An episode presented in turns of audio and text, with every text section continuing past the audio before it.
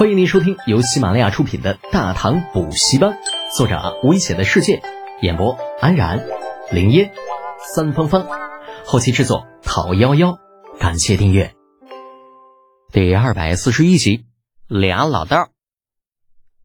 袁天罡同志的到来十分突兀啊！李浩曾一度认为这个老道士跑路了，没有想到他竟然还在长安，而且袁天罡这次不是一个人来的。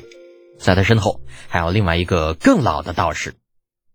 老道士进来之后，先是打了个问询：“无量天尊，贫道袁守诚。”袁守诚也好，袁天罡也罢，能让李浩感兴趣的，只是他们肚子里的学问。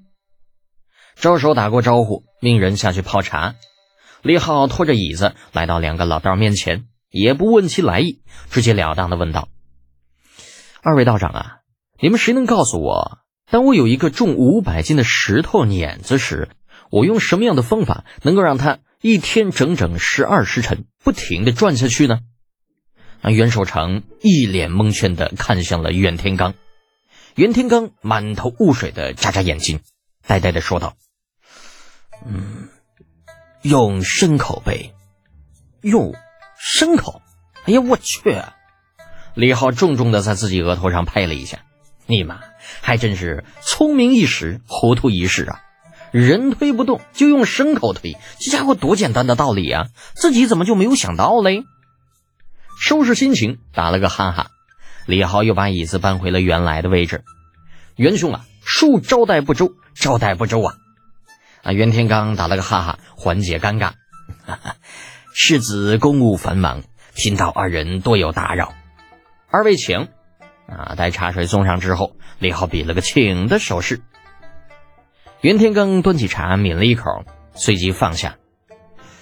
嗯，世子啊，呃，可还记得前些日子的约定？约定？李浩疑惑的眨眨眼睛。那自从上次与袁天罡说起玄奘的事情之后，这老道们呢就没有了动静。估计应该是利用这段时间回去好生调查了一番，确定确有其事之后，这才掉过头来找自己。想通了其中的关窍，李浩微微一笑：“元兄说的是道门入室一事吧？”“啊，呃，正是。不知世子可肯帮忙？”啊，跟着袁天罡一同前来的袁守诚迎声问道。李浩双眼微微眯了眯，似笑非笑的瞥了一眼袁天罡。这才转向袁守诚，道长可以具体说说。本少自小身子骨就弱，说不定啊，担不起您老的重托。这老道士态度有些傲慢，显然并未把李浩放在眼中。那似乎他的到来是一种施舍。可是李浩又岂是惯着别人的毛病啊？所以并没有当场翻脸，但话里话外显然都透露着不想帮忙的味道。袁天罡见势不妙，连忙打起圆场。世子啊，我叔父只是心急了些，并没有其他的意思。嗯，李浩不置可否的点点头，端起茶盏抿了一口，却又不将茶盏放回去。啊，端可以是动词，也可以是形容词。用作形容词的时候，代表了端架子；稍微引申一下，也可以理解为主人家不想继续谈下去，准备送客的意思。见到李浩如此，袁守诚脸色变了变。魏公世子，莫非是不准备给道门留面子？道门的面子，还是袁道长的面子？李浩目光扫过袁家叔侄二人，翘起嘴角。求人就要有求人的样子，一个唱黑脸，一个唱白脸的这种方式，二位用错地方了。以前没见过袁天罡的时候，啊，李浩对这帮能掐会算的家伙或许还有些恐惧，可是见面之后啊。发现，就这帮老道其实也就那么回事啊，真本事未必有传说中的那么可怕。世子啊，为了不让矛盾激化，袁天罡起身来到李浩面前，深施一礼：“贫道为刚刚的事情向你道歉，还请务必听贫道把话说完，如何？”见袁天罡确有诚意，李浩将手中茶盏放回桌上，摆出洗耳恭听的样子。啊，到底是李二他家老祖宗创立的教派啊，这个是强认的。你这点面子还是要给的嘛，否则真闹到李二那儿，大家脸上都不好看。嗯，是这样，我们打算安排一些门中弟子入室，可门中弟子一向涉世不深，故而打算与世子合作，让他们加入世子的远洋水师。嗯，这样也不是不可以，但是对我有什么好处呢？啊，呃，这次派出的弟子都是精通算学和杂学的，想必他们所学的东西会帮到世子。袁天罡说话的时候显得胸有成竹，没有半分犹豫。相比较世俗挣扎的芸芸众生，有自己信仰的道士显然更加的务实一些。那通俗点说，这帮家伙每日出去研究经文啊，为了保证信仰，余下的时间除了杂学，似乎也没有什么好研究的。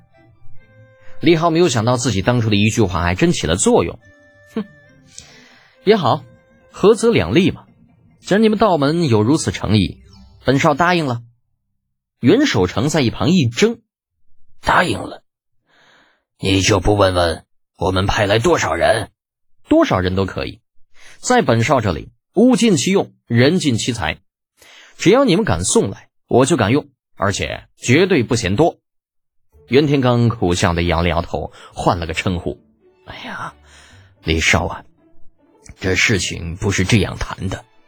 我们让道门弟子入室，将他们派给你无偿使用，你是否应该给些回报？”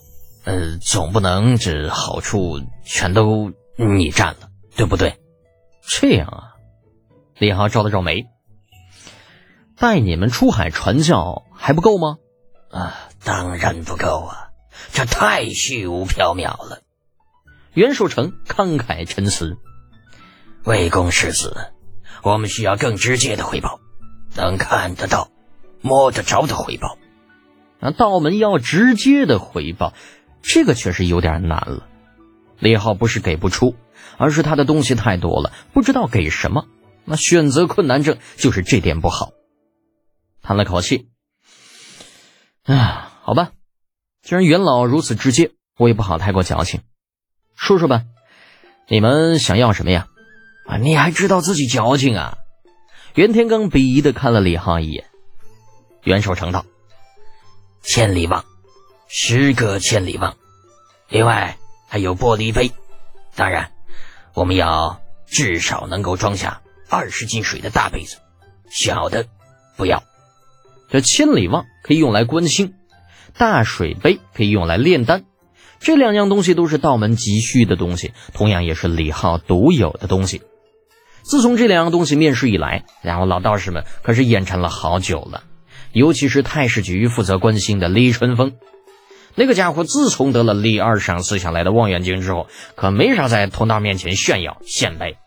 啊，每次听他言说那些个以前凭借肉眼勉强可以见到的星星，在望远镜下清晰可见时，啊，说不眼馋，只怕是没人会信。本集播讲完毕，安然感谢您的支持。